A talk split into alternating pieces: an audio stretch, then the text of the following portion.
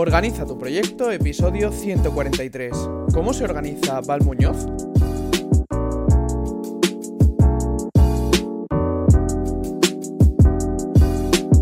Bienvenidos a un nuevo episodio de Organiza tu proyecto, el podcast en el que hablamos de gestión de proyectos, tecnología y todo lo relacionado con optimización de procesos. En este segundo episodio de 2024 tenemos de nuevo una entrevista y esta vez es a Val Muñoz, que, para quien no le conozca, es un emprendedor en serie que se le conoce por su último proyecto, sobre todo, que se llama Polímatas. Si no conoces de qué va su proyecto, no te lo quiero destripar todavía, es muy pronto, y quiero que lo escuches de su propia voz y cómo, cómo lo define él y, el objetivo de, de Polímatas, sobre todo. En esta entrevista encuentro un Val muy cercano. Yo le conocí personalmente, pero apenas hablamos el día que nos conocimos. Y, bueno, me ha dado muy buenas sensaciones. Ha sido una persona, pues eso, muy cercana, muy, muy sincera. Eh, ha comentado aspectos tanto de su vida profesional como de su vida personal. Eh, ha hablado de eh, que ha montado empresas que han ido bien y que han ido mal. no sé, he visto un Val muy abierto, muy sincero, muy muy, muy inspirador, la verdad, y me ha gustado mucho compartir este ratito con él. Eh, pues bueno, ya a lo mejor pensáis que me repito y que en todas las entrevistas digo lo mismo, pero de verdad que son momentos muy enriquecedores para mí. Y también quiero mencionar que gracias a Val he conocido una nueva herramienta que no sabía de su existencia, que se llama Basecamp y que voy a investigar a ver qué tal. Antes de pasar con la entrevista, me gustaría recordarte que cada dos semanas mando una newsletter. Y el lunes de la semana que viene hay una nueva edición, así que suscríbete ya y no te la pierdas. Y otro pequeño recordatorio que me gustaría hacerte es que esta y todas las entrevistas del podcast desde que empezó han sido grabadas con Zencaster, que es la herramienta que utilizo yo y que me funciona súper súper bien. He llegado a un acuerdo con Zencaster para que nos den a todos un 30% de descuento en su suscripción, así que si quieres empezar tu propio podcast y hacer entrevistas, ya sabes. Y hasta aquí esta pequeña introducción, no me enrollo más, te dejo con la entrevista y muchísimas gracias Val por aceptar y permitirnos aprender de ti. Y ahora sí que sí, vamos a por la entrevista. Bienvenidos un día más a la sección de entrevistas de Organiza tu proyecto. Hoy tenemos con nosotros a Val Muñoz. ¿Qué pasa, Val? ¿Cómo estás? Hola, ¿qué tal, Javier? ¿Cómo estás? Pues un placer de tenerte por aquí. Para quien no lo conozca, Val es el fundador de Polímatas, que ahora nos contará un poquito más de qué trata su proyecto principal. Val, la primera pregunta que le hago a mis invitados, ¿quién eres, a qué te dedicas y qué camino has recorrido para llegar a donde estás hoy? Bueno, es una pregunta larga en, mi caso, ¿no? Porque tengo ya 41 años y llevo desde los 20 currando, que entiendo que es la parte que te, que te interesa más.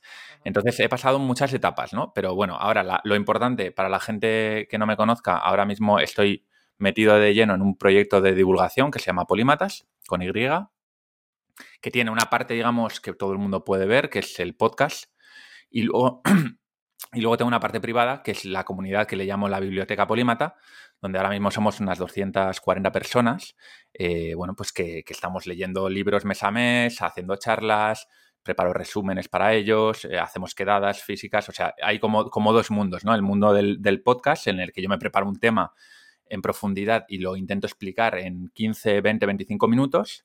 Son todos ellos temas pues, que a mí me parecen de, de mucha relevancia, ¿no? O sea, son temas en profundidad, digamos, más filosóficos más que del día a día, ¿no? De actualidad. Yo intento no tocar la actualidad, sino que me centro en aquellas cosas, aquellos patrones que nos, ayudan a entender el mundo. Por poner un ejemplo para, para, que la gente lo entienda, ahora mismo estoy con una serie sobre política y en vez de hablar del de, día a día de la política española, pues estoy hablando de, por ejemplo, la ley de hierro de las oligarquías, que fue el último capítulo que hice, que, en el que hablo de una ley, sociológica en el, por la cual al final todos los partidos políticos y grandes organizaciones tienden a concentrar el poder en unas pocas personas, ¿no? Entonces hablo de eso, para que la gente entienda un poquito más cómo funciona la política. Y eso es a lo que me dedico ahora. Eh, yo tengo una trayectoria bastante larga en la que empecé como, como programador. Yo estudié informática y empecé como programador en una consultora. Estuve ahí como siete u ocho años trabajando por cuenta ajena, primero en consultoría y luego en una empresa de seguros en la que ya me dediqué más a temas de gestión tuve una carrera bastante rápida en la que pasé mm, de la parte técnica a la parte, a la parte de gestión rápidamente. Y bueno, conocí a un emprendedor en esa época eh, Ángel María Herrera, eh, una persona que admiro mucho, y, descubrí ese mundo del emprendimiento y me metí ahí. Y, estuve unos cuantos años, monté tres empresas, eh, dos de ellas no fueron muy bien, la tercera fue bastante mejor, que es endado.com, que es, una, es un e-commerce de recambios de coche que funciona a día de hoy en varios países y, y bueno, pues es una empresa bastante importante. Y yo me salí de ahí hace unos tres años y desde entonces monté el proyecto este de divulgación, primero por puro placer y luego ya pues cuando dije, bueno, en algún momento tengo que empezar a ganar dinero con esto, monté la parte privada de la biblioteca Polímata y, bueno, pues eh, me ha ido bastante bien. A día de hoy ya es un proyecto prácticamente rentable, ¿no? Qué bueno. ¿Y qué te llevó a dar ese salto de, la parte de trabajar por cuenta ajena a, montártelo por tu cuenta, a montar esas tres empresas que, has mencionado y demás? Yo soy una persona súper inquieta. O sea, al final el proyecto de Polímatas es un proyecto de alguien que es muy inquieto, muy curioso y yo no soy un académico, entonces yo lo que hago es leer mucho, ver muchos vídeos en YouTube, escuchar podcasts y, voy aprendiendo cosas y luego es como, esto lo quiero explicar y lo quiero explicar de una manera que la gente lo pueda entender eh, de una manera sintética, ¿no? Es como, esa idea tan importante quiero que la conozca mucha gente, ¿no? Y esto me ha pasado siempre. Lo que pasa es que, bueno, por mi, al final, al principio de tu carrera, tú lo que te centras es en ganar dinero, te quieres, eh, te quieres ir de casa, ese tipo de cosas, ¿no? Entonces, bueno, pues lo dejé un poco apartado. Yo siempre he leído mucho, pero lo, lo dejé un poco apartado. Y a mí lo que me ocurrió trabajando por cuenta ajena es que como enseguida tuve una situación económica bastante desahogada, es como que dije, bueno, ¿y ahora qué no? Eh, ¿Cuál es el reto? Porque soy una persona muy de retos, de estar... Y conocí a este emprendedor, Ángel María Herrera, que estaba montando un proyecto muy bonito de, de, producirte tu propio libro. O sea, como escritor tú podías editarte tu propio libro, que eso es algo ahora bastante común, pero que en esa época pues era completamente innovador. Y cuando vi que él había montado una empresa sobre ese, esa idea tan interesante eh, desde cero y que era una empresa que funcionaba, pues mm, tuve mucha curiosidad. Y hablando con él dije, wow, yo me quiero dedicar a esto, ¿no? de hecho, él me quería contratar para su empresa y yo le dije, no, mm, no, ¿cómo fue? Fue al revés. Eh, o sea, yo, yo, quería, yo quería emprender pues porque le vi como ejemplo, ¿no? Y me pareció alucinante. Y, y entonces él me empezó a hacer entrevistas para su proyecto, como jefe de proyecto. Y cuando lleva unas cuantas entrevistas me dice, vale, si tú lo que quieres en realidad eh, no es trabajar para, para, mí, por mucho que te apetezca, ¿no? Trabajar para un emprendedor. Tú lo que quieres es ser emprendedor, ¿no? Es como que él me había calado rápidamente desde el principio. Y le dije, pues mira, sí, tienes razón. Eh, lo que pasa es que, claro, yo en ese momento no sabía nada de emprendimiento y me sentía muy seguro. Y para mí el camino más fácil era trabajar con él y aprender. Pero bueno, nos lanzamos los dos, montamos un proyecto de un e-commerce de relojes de alta gama, que, bueno, no funcionó en su momento. Pero estuve un año ahí aprendiendo todo tipo de cosas y, la verdad es que me vino genial. Y una vez que ya emprendí, es que ya no, ya no, me, ya no he podido dar vuelta atrás. O sea, es como que para mí ya es como que me empujan, me empujan y yo sigo para adelante sin poder parar. Ajá. ¿Y cómo, en base a tu experiencia, cómo has ido eh, creando esa estrategia de negocio para Polímatas? Desde que empezaste, ¿cómo ha ido virando esa estrategia desde, que, desde el primer episodio de podcast que publicaste y sin tener tampoco pensada la monetización y demás? ¿Cómo lo has ido viendo? Sí. A ver, quieras que no, cuando tú ya has lanzado varios proyectos con ánimo de lucro, eh, tú siempre tienes como, un, como un sexto sentido ahí activado en el cual pues eh, intentas ver el negocio, ¿no? Y aunque yo monté Polímatas como algo sin ánimo de lucro y completamente porque me apetecía y, sin más, eh, no puedo evitar decir, uy, mira, aquí hay un interés especial, ¿estaría la gente dispuesta a pagar por esto? Entonces, cuando yo ya empecé, pues llevaba un año y pico tirando de ahorros y, la gente me, constantemente me decía, oye, Val, ¿por qué no nos recomiendas libros? ¿no? Porque leo muchos libros, pero la mitad no, acaban por convencerme. Eh, siempre leo sobre lo mismo. Yo que sé, pues hay gente que se pone a leer sobre economía y solo lee sobre economía. Gente que se pone a leer sobre biología y solo lee sobre biología. Y claro, veían que yo tocaba todos los palos, ¿no? Y entonces me decían, quiero que me recomiendes pues el mejor libro de economía y luego el mejor libro de biología, porque lo que quiero tener es una visión bastante completa, ¿no? Entonces, esto me iba llegando de una forma natural, pues cada dos semanas me llegaba algún email, algún comentario. Y entonces, bueno, pues en mi cabeza se fue formando la idea de, y si tuviese un sitio donde fuese recomendando un libro al mes, fuésemos leyendo ese libro, hiciese un resumen en profundidad, tuviésemos una charla, algo que sirviese a la gente primero para tener como una guía de, de, qué ir leyendo y luego tener un sitio donde poder comentarlo, ¿no? Un grupo de Telegram, eh, una charla que tenemos por Zoom, todo este tipo de cosas. Entonces, bueno, pues se fue fraguando la idea y, y cuando vi que podía ser interesante, lancé una encuesta y había un montón de gente interesada. O sea, para ser un proyecto relativamente pequeño, pues había, yo que sé, imagínate, 150 personas que me dijeron, ah, a mí me gustaría esto. Y ahí es donde dije, bueno, pues aquí parece que puede haber algo. Y efectivamente lo lancé, lancé el, el modo de pago, eh, la biblioteca Polímata, y creo que de las primeras semanas ya había como 50, 60 personas apuntadas. Qué pasada.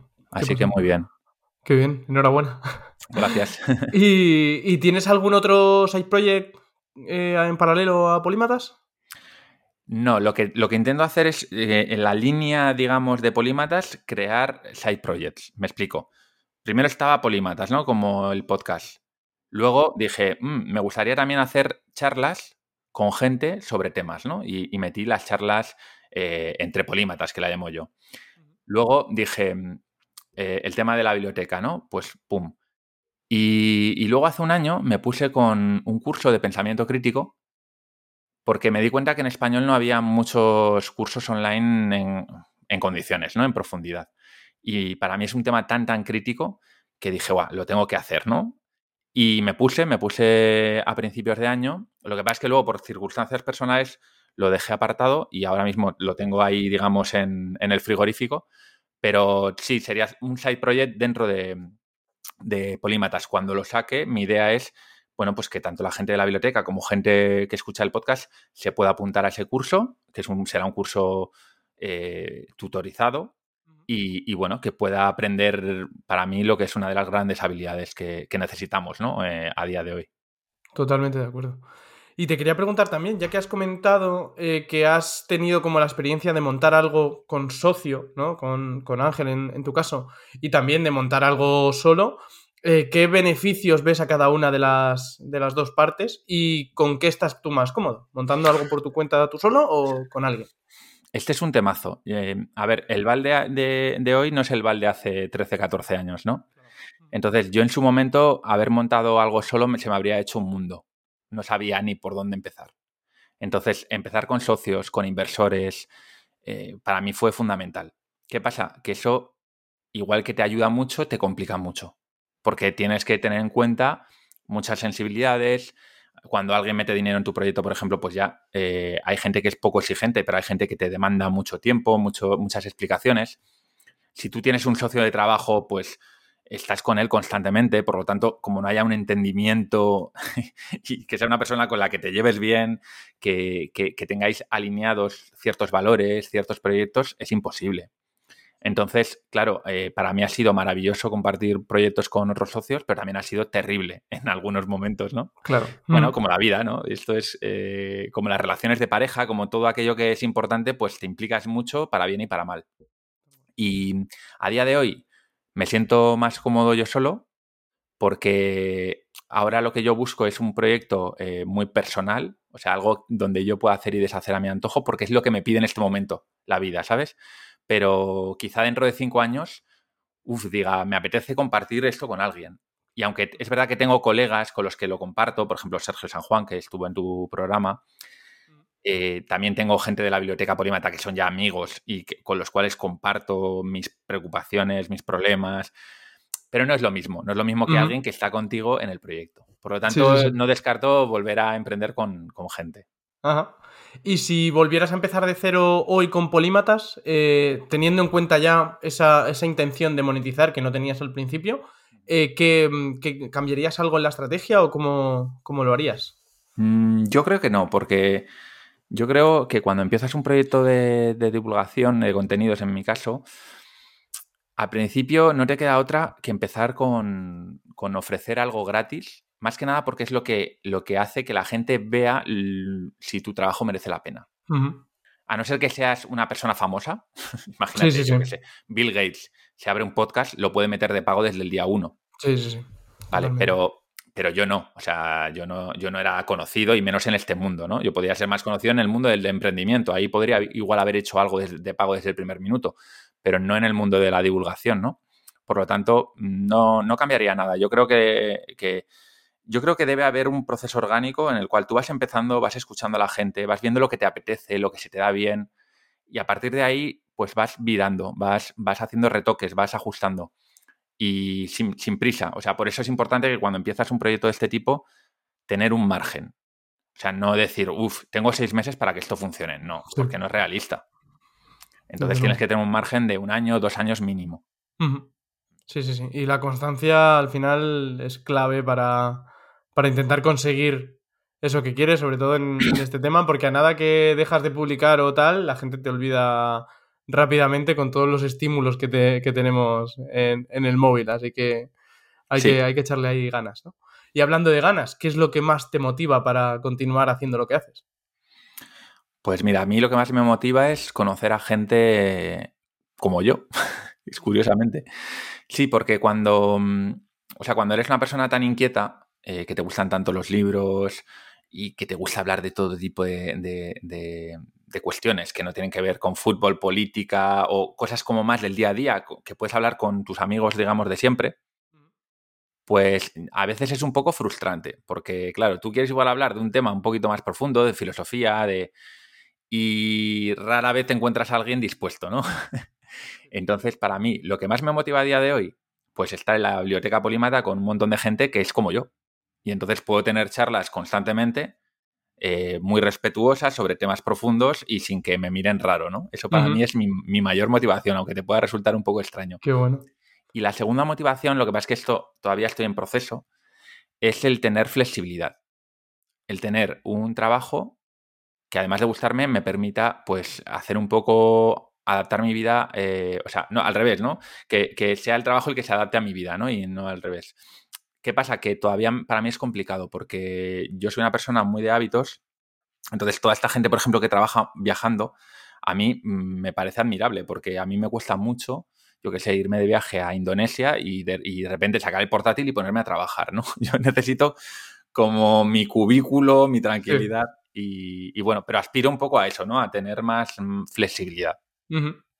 Y pues una pregunta que, tiene mucho que ver con, la que te acabo de hacer. ¿Qué es el éxito para ti? Pues eh, el éxito es vivir como tú quieras. O sea, primero tienes que saber lo que te gusta. Lo que tú. A lo que. Eh, claro, el problema yo creo que muchas veces, mm, mm, sobre todo cuando somos muy jóvenes, es que no sabemos muy bien qué queremos porque no lo hemos experimentado.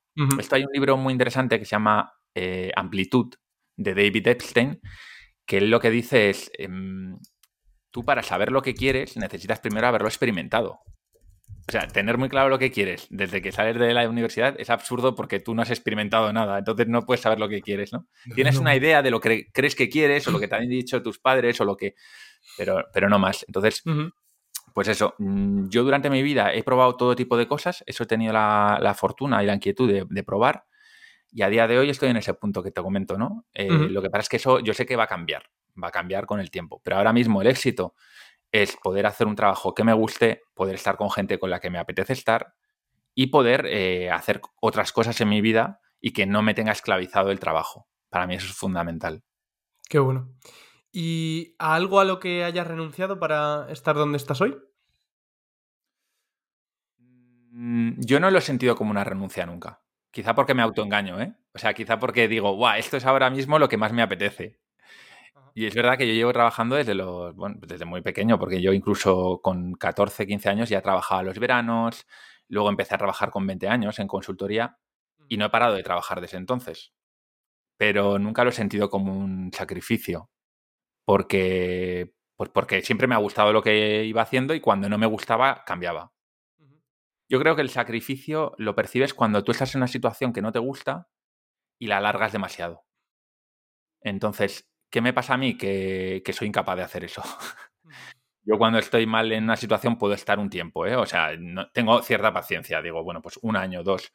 Pero al tercer año digo, no, no más. Entonces, eh, cuando he tenido esa sensación de que estaba haciendo sacrificios, lo, lo he cambiado. Ahora, ahora bien, el que me conoce te dirá, bueno, es que Vale es un tío muy disciplinado, muy currante, es verdad, pero yo no lo percibo como tal, yo es una cosa que me sale bastante natural.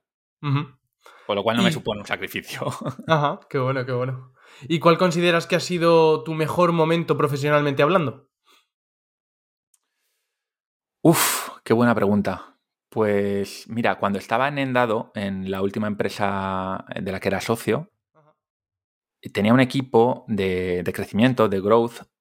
Eh, hubo un momento con ese equipo que teníamos una compenetración tal eh, que era una mezcla de amigos, familia, equipo de alto rendimiento, que era como todo funcionaba perfecto, ¿no? Era, era como algo a lo que yo siempre había aspirado en mi carrera profesional, tener un equipo así, que no es fácil, ¿no? Sobre todo porque soy una persona bastante exigente, con lo cual siempre es como que espero más. Pero ahí sí que hubo un momento en el que todo fluía, eh, estábamos todos alineados y es muy difícil, ¿eh? O sea, eso no me ha pasado prácticamente nunca en mi carrera profesional. Así que, quizá ese momento fue para mí el, momento más alto, a nivel puramente profesional. Qué bueno, qué bueno. Pues eh, Val, vamos a pasar a la parte que, bueno, ya has mencionado un poquito en las preguntas anteriores, lo del tema de la flexibilidad, de que eh, el trabajo se adapte a la vida y no al revés. Eh, quiero preguntarte sobre, sobre organización. ¿Cómo es un día normal tuyo? ¿Cómo organizas tu día a día? Pues mira, Aquí, si quiero ser 100% sincero, tendría que hacer una división entre mi día a día hace un año y mi día a día hoy. Vale. ¿Por qué? Porque yo, mm, yo me separé en abril de este año. Entonces, yo había tenido una vida como muy organizada eh, con mi pareja, mi casa y como todo como muy pautado. Y yo siempre he sido bastante organizado, por lo tanto, mm, todo estaba bastante organizado. ¿Qué pasa? Cuando me separé, me fui de mi casa, tuve que encontrar una casa nueva, estuve de acá para allá durante varios meses y ha sido un poco caos mi vida desde entonces. Por lo tanto, eh, yo ahora mismo estoy centrado en volver a los buenos hábitos que tenía antes. Pero, pero claro, eh, yo creo que de aquí un aprendizaje que pueden sacar tus oyentes es que, cada momento de la vida tiene su, tiene su momento, eh, valga la redundancia. Es decir, que no nos podemos empeñar estar en el mismo nivel de rendimiento y organización cuando acabamos de tener una ruptura o cuando se nos ha muerto una persona importante o cuando incluso tenemos una mudanza, que para mucha gente es un trauma, que cuando tienes, eh, digamos, llevas uno o dos años en una vida estable, eh, más o menos todos los días son parecidos.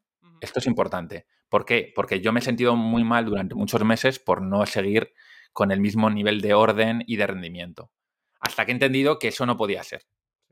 Y ahora estoy volviendo a eso. ¿Vale? Entonces, bueno, pues y entonces, no sé si quieres que te hable de lo que hago ahora o de lo que hacía antes o...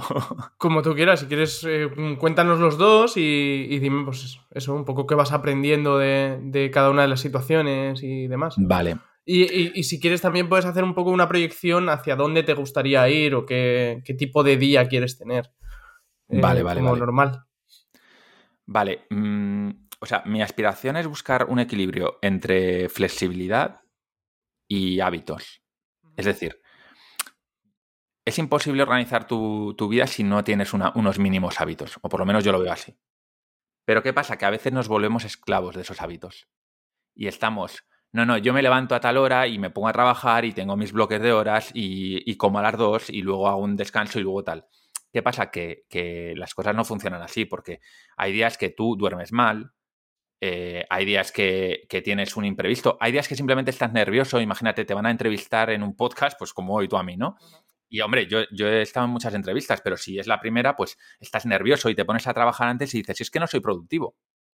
Entonces, claro, es súper importante entender que nuestro cerebro no es estático y que, que varía día a día.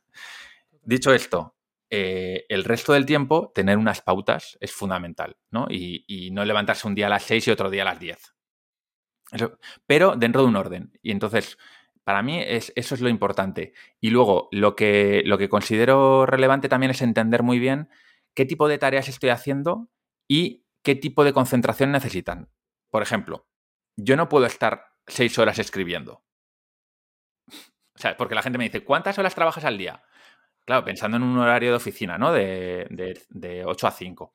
Claro, tú no puedes escribir durante 7 horas, 6 horas porque es un trabajo creativo que exige una serie de... Mm, un nivel de energía y un, y un momentum que, no lo requiere un trabajo de gestión, por ejemplo. Yo podía estar gestionando y de reuniones 12, 14 horas diarias, pero cuando me pongo a escribir, rara vez soy más, más, más productivo, o sea, soy productivo pasadas las 3 horas, por ejemplo, ¿no? Bueno, pues ya está, pues hay que entenderlo y, y entonces dividir tu día para que sepas que vas a tener 3, 4 horas de otro tipo de trabajos que no pueden ser escribir. Puede ser leer algo ligero, en mi caso, puede ser mm, ocuparme algo de la web o hacer alguna gestión o cosas de ese estilo, ¿no? Entonces, por, dar algunos tips para gente, por ejemplo, que tenga trabajos mm, que sean duros cognitivamente hablando, ¿vale? Que no se agobien con el número de horas, no es lo importante aquí. Lo importante es el, producto, qué estás produciendo. Eso es lo importante, no obsesionarse con eso. Y bueno, luego lo típico, ¿no? Obviamente, pues eh, dividirte por bloques de horas, eh, tomarte descansos. Si haces trabajos cognitivamente exigentes, pues no te tires dos, tres horas seguidas. Mm, pero eso te lo va a pedir el cuerpo. O sea, si tú estás dos o tres horas seguidas escribiendo, lo lógico es que luego estés tan agotado que el resto del día mm, difícilmente vas a poder sacar nada más, ¿no? Entonces, que te vayas, bueno, pues te das un paseíto a la media hora o a las 45 minutos, vuelves, retomas y así. Y ya te digo, o sea, cuento esto porque quizá son cosas que se cuentan menos habitualmente.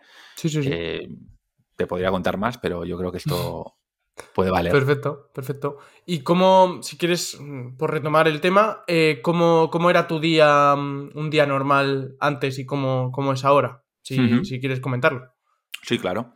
Para mí, mis horas productivas son las de la mañana. Entonces, yo siempre he sido de levantarme pronto, trabajar duro hasta las 12, una cosa así, en escribir, grabar algún podcast y demás, y luego pues siempre antes de comer me gusta hacer ejercicio. O sea, para mí es como el entrenamiento y, la comida me hacen como un reset energético, ¿no? Entonces vuelvo después de comer, siempre con cosas, intento que sean cosas menos exigentes, porque ya no estoy al mismo nivel de rendimiento, y, hasta, que, hasta que la mente me dice, ya está. O sea, puede ser un día mm, a las 5 de la tarde, otro día a las 4 y otro día a las 7. No me obsesiono por eso. Yo lo que veo es, tengo tales hitos para final de semana y tengo que llegar. Y ya está, no, no me obsesiono. O sea, para mí lo de los horarios hay que cogerlo con pinzas, porque en trabajos como el mío, por lo menos, eh, puede ser un error. Porque puedes encontrarte haciendo horas y horas en cosas en las que no estás siendo nada productivo. Y no se trata de eso. Se trata de vivir también tu vida y, hacer otras cosas fuera del trabajo. Desde luego. Y bueno, la, pregunta que, has mencionado antes, eh, ¿de media cuántas horas dirías que dedicas a trabajo dentro de esa variabilidad? Vale, claro, tú piensas que parte de mi trabajo importante es el leer. Sí. Entonces puede ser muchísimo. O sea, si me, si me pilla un día con un libro que me apetece, ayer, por ejemplo, pues estuve leyendo por la tarde, luego leí por la noche.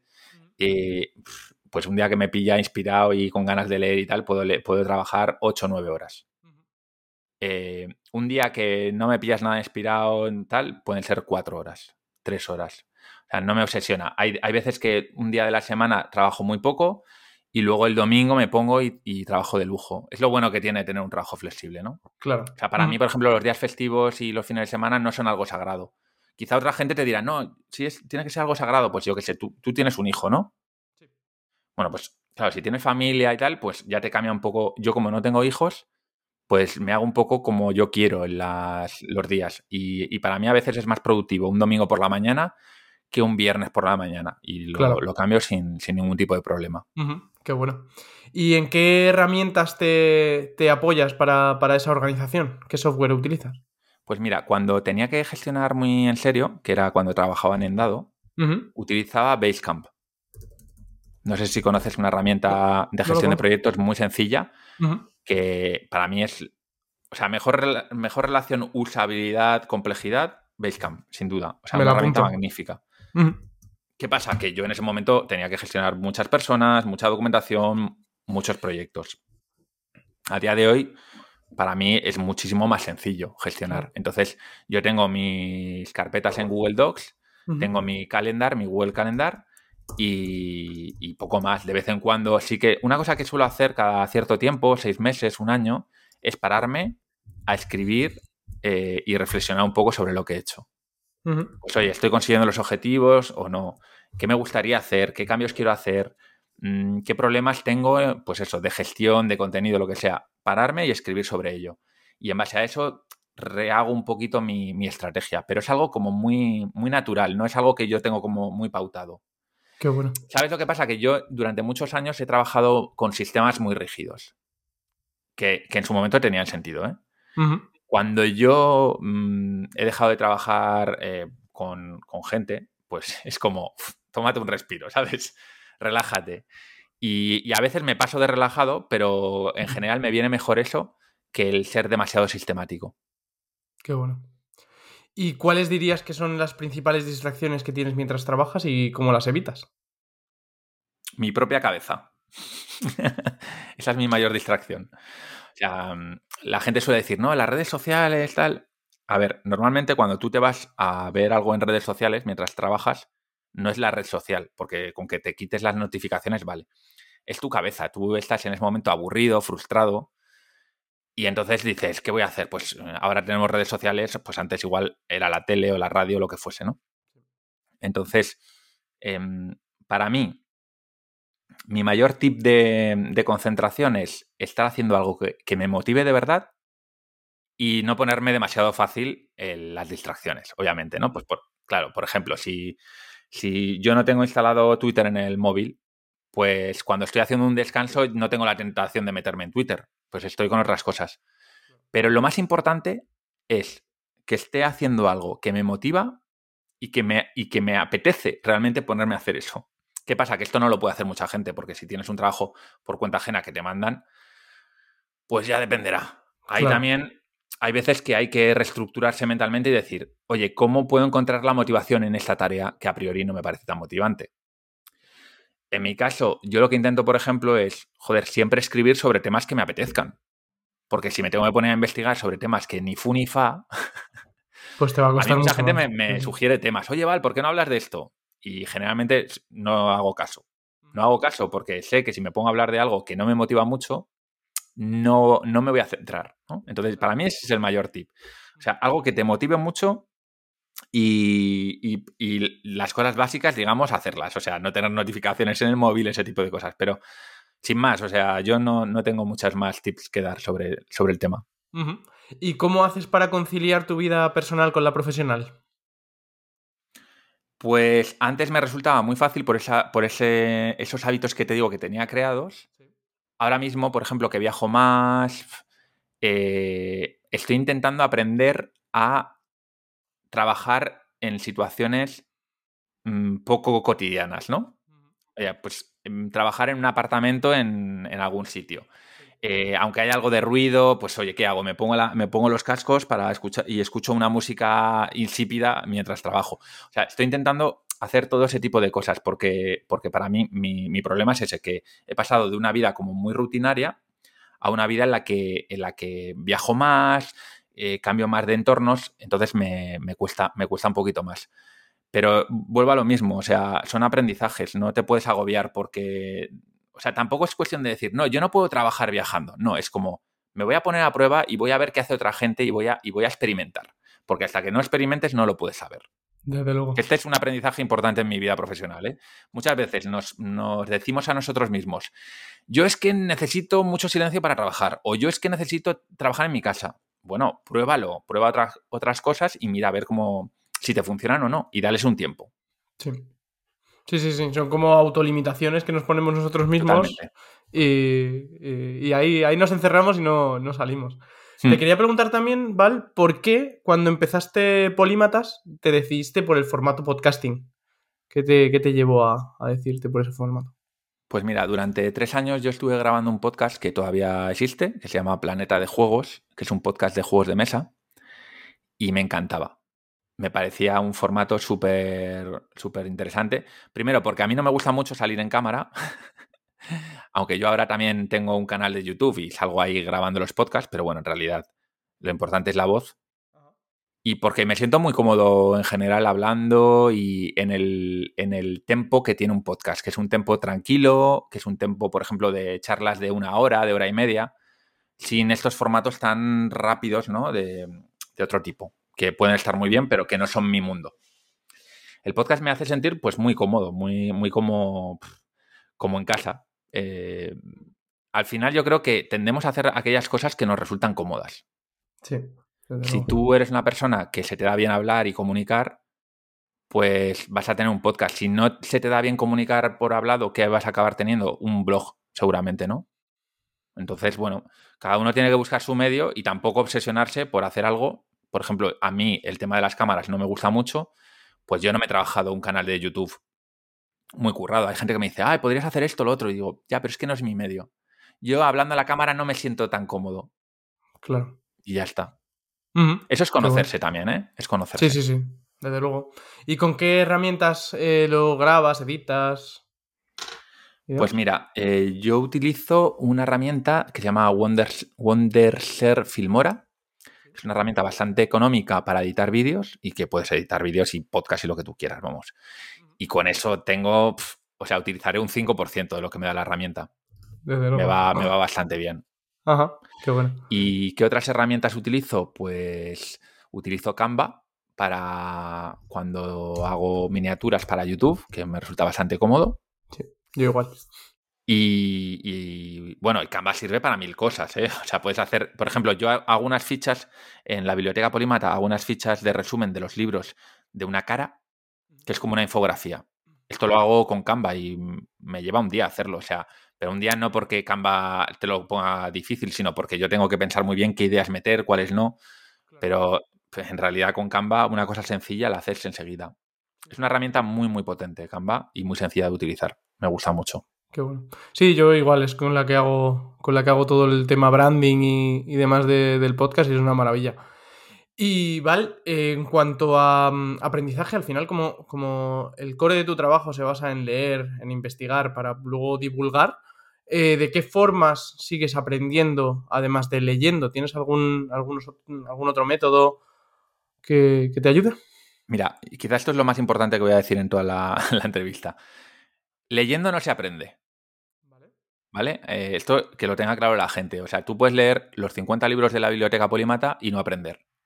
Entonces, aprender requiere utilizar la información y recuperar la información que has leído o, has visto, lo que sea y para eso tienes que trabajar sobre ella. Entonces, ¿cómo aprendo yo? Pues eh, yo aprendo muchísimo haciendo los resúmenes de los libros en la biblioteca Polímata y teniendo, pues por cada libro que, saco, tres, cuatro charlas con gente que me, mm, me, da otros puntos de vista, que me hace preguntas que me obligan a pensar, eh, incluso a volver al resumen o al libro y decir, uy, ¿esto cómo lo decía el autor? Mm. Ese proceso es el en el que hay aprendizaje real. Entonces, cualquier cosa ¿eh? de, la vida que, hagas, necesitas utilizar la información que estás metiéndote en la cabeza, porque si no, el cerebro es muy sabio y dice, si no lo utiliza, ¿para qué voy a guardar esto? Sí, sí. Esto es lo típico que la gente se lee un libro y al año siguiente dice, uy, este libro, ¿qué, la idea principal igual te suena, pero más allá de eso ya eres incapaz, ¿no? Totalmente. porque necesitas trabajar sobre ello. Eh, aprender requiere mucho trabajo y por eso muchas veces la gente pues acaba por dejando el aprendizaje a un lado porque se da cuenta de que, de que no está aprendiendo. Entonces, yo lo que intento hacer en la, biblioteca es unos pocos libros, o sea, en vez de leerte, como hay gente que se pone, vamos, voy a leer 50 mm, libros este año, pues digo, a ver, léete 7 u 8 libros buenos, importantes, e intenta comprenderlos bien. Y para eso tienes que hablar con tu pareja sobre el libro, si puedes asistir a algún club de lectura o hacerte tus propios resúmenes y entonces aprenderás. Trabajándolo es como. Trabajándolo. Como al final. Sí. Que bueno, pues danos eh, tres recomendaciones de temática libre de, libros ahí que tengas. Pues mira, voy a recomendar tres libros que son para mí de los más importantes de la biblioteca polímata, que es El gen egoísta de Richard Dawkins. Es un libro que te va eh, a ayudar a entender la teoría de la evolución, que para mí es la teoría científica más importante que existe y muchas veces un poco defenestrada. en defensa de la ilustración de Steven Pinker, que es uno de mis intelectuales favoritos. Es un libro fundamental para entender por qué a día de hoy, eh, en vez de vivir en las cavernas o pasar hambre eh, teniendo un campo de arroz, podemos vivir lo bien que vivimos aquí con calefacción, internet y un, un Starbucks en la esquina, ¿no? es muy importante este libro. Y luego pensar en sistemas de Donella H. Meadows, que, es un libro sobre complejidad. La complejidad empapa todo lo que hay en el, mundo, o sea, todo lo que vemos, una ciudad, una economía, eh, una organización, todo es complejidad, ¿no? ¿Qué pasa? Que muchas veces nosotros, como humanos limitados, intentamos simplificar el mundo y decir, esto funciona con estas reglas, pero la complejidad al final se impone y la realidad se impone. Bueno, pues este es un libro que te ayuda a entender en qué consiste realmente la complejidad, cómo podemos comprenderla mejor y cómo podemos no hacer el, bruto tocando sistemas complejos que no puedes eh, simplemente coger y desde arriba decir, esto tiene que funcionar así, pum, imponerlo. Don H. Meadows hace un trabajo muy bueno con este libro y, por cierto, fue el, libro favorito de los, de los suscriptores a la Biblioteca Polímata el año pasado. Qué bueno, qué bueno. Pues muchas gracias por las recomendaciones. Las dejo como siempre en la descripción del episodio y añado también amplitud, que la has mencionado, lo has mencionado antes. Y también te quería preguntar, ya que eres podcaster, que me recomiendes algún, algún podcast, si tienes por ahí. Hmm. Ya te he dicho que yo podcast ahora escucho pocos, pero bueno, he tenido mis épocas. Los que todavía escucho de vez en cuando son Las Noches de Ortega, que es un podcast de, humor que a mí me parece bastante, bastante inteligente, un humor muy burdo, pero inteligente al mismo tiempo. La Contrahistoria, que es un podcast muy conocido sobre historia. Y Kaizen, que creo que has tenido a Jaime Rodríguez de Santiago, ¿no? Contigo. Pues Kaizen es una inspiración para todos los que tenemos podcast de divulgación. Y, bueno, yo siempre aspiro en Polimatas a, a dar esa narratividad que todavía no consigo, pero, pero que Jaime hace muy bien en su, en su podcast, hablando también sobre todo tipo de temáticas interesantes de una manera muy asequible. Me gusta mucho. Qué bueno, qué bueno. Muchas gracias, Val. Y bueno, tú al final vienes recomendado por Sergio San Juan, pues me gustaría también pedirte a ti recomendaciones, que nomines a alguien que tengas ahí en mente. Pues mira, para mí dos de mis intelectuales favoritos, ¿no? dos personas a las que admiro intelectualmente, y que, hacen trabajo públicamente. Uno es un Sergio, Sergio Parra, que, es divulgador, es escritor, es pensador, tiene un canal de YouTube que se llama Baker Café, tiene una newsletter que se llama Sapienciología y bueno, todos sus pensamientos merecen muchísimo la pena.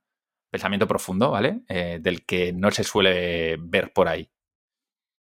Y además es amigo mío, con lo cual, bueno, pues y el segundo también es un amigo que es Pablo Melchor, ha estado en varios capítulos de Polímatas. Para mí es uno de los pensadores también más eh, agudos que, hay en, habla hispana. Es un filántropo, con, lo cual pues le admiro muchísimo por esa bondad que tiene. Él fue emprendedor y ahora se dedica a ayudar a los demás de una manera inteligente y efectiva. Por eso su, su ONG se llama Ayuda Efectiva. Y bueno, pues para mí Pablo es un, es un referente a todos los niveles. Qué bueno, pues apuntados quedan los dos, ya me pondré en contacto de tu parte. Y llegamos, por desgracia, a la última pregunta, Val, eh, pero que es la más fácil de todas. ¿Dónde podemos encontrarte? Bueno, lo he ido comentando, ¿no? Tenéis eh, polímatas.com con Y, que ahí veréis mi podcast, tengo artículos en la web y, demás. Tengo una newsletter semanal, o sea, tengo como varios formatos, pero al final es todo lo mismo, ¿no? Grandes principios que dominan el mundo, pues intento, intento sintetizarlos ahí. Y luego, pues la biblioteca Polímata, si sois gente que os gusta mucho leer ensayo y queréis como tener una comunidad con la que leer eso y tener una guía, resúmenes, charlas y demás, pues os recomiendo ya que os metáis en la biblioteca Polímata, que hay pues desde la suscripción básica que son 10 euros hasta la avanzada que son 25, pues ahí, ahí me tendréis. Qué bueno. Pues Val, ha sido un auténtico placer tenerte por aquí. He aprendido muchísimo en este ratito. Y nada, espero que hayas estado cómodo, que te haya gustado también pasarte y que ha sido, vamos, un placer. Muchas gracias por todo. de la vida. Javier, muchas gracias por invitarme. y muchísimas gracias a vosotros por escucharnos. Nos vemos en la siguiente. Pues hasta aquí una nueva entrevista. Muchísimas gracias por estar ahí una semana más. Ya sabes que cualquier cosa estoy o en el canal de Telegram, que tienes el enlace en la descripción, o en javier.organizatuproyecto.com o en mi LinkedIn, Javier Delgado Donoso. Ya sabes que puedes proponerme temas, invitados, que yo haré lo que sea para hacer tus sueños realidad. Muchas gracias por seguir el podcast, muchas gracias por el apoyo, gracias por estar ahí una semana más y nos vemos la semana que viene con más contenido nuevo. Te deseo una grandísima semana y te espero en el grupo de Telegram y en la newsletter. Enlaces siempre en la descripción. Hasta la próxima.